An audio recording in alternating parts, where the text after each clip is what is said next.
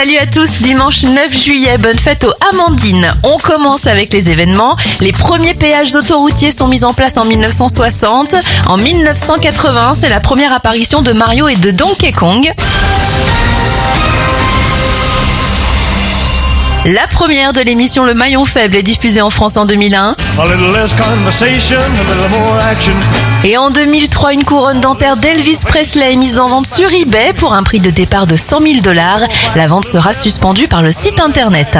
Les anniversaires. Pierre Perret a 89 ans. Ça fait 77 bougies sur le gâteau de William Scheller. 67 pour Tom Hanks. Jim Kerr, le chanteur de Simple Minds, a 64 ans. 57 pour Amélie Nothomb. Elodie Fontan a 36 Et ça fait 48 ans pour Jack White, le chanteur de The White Stripes.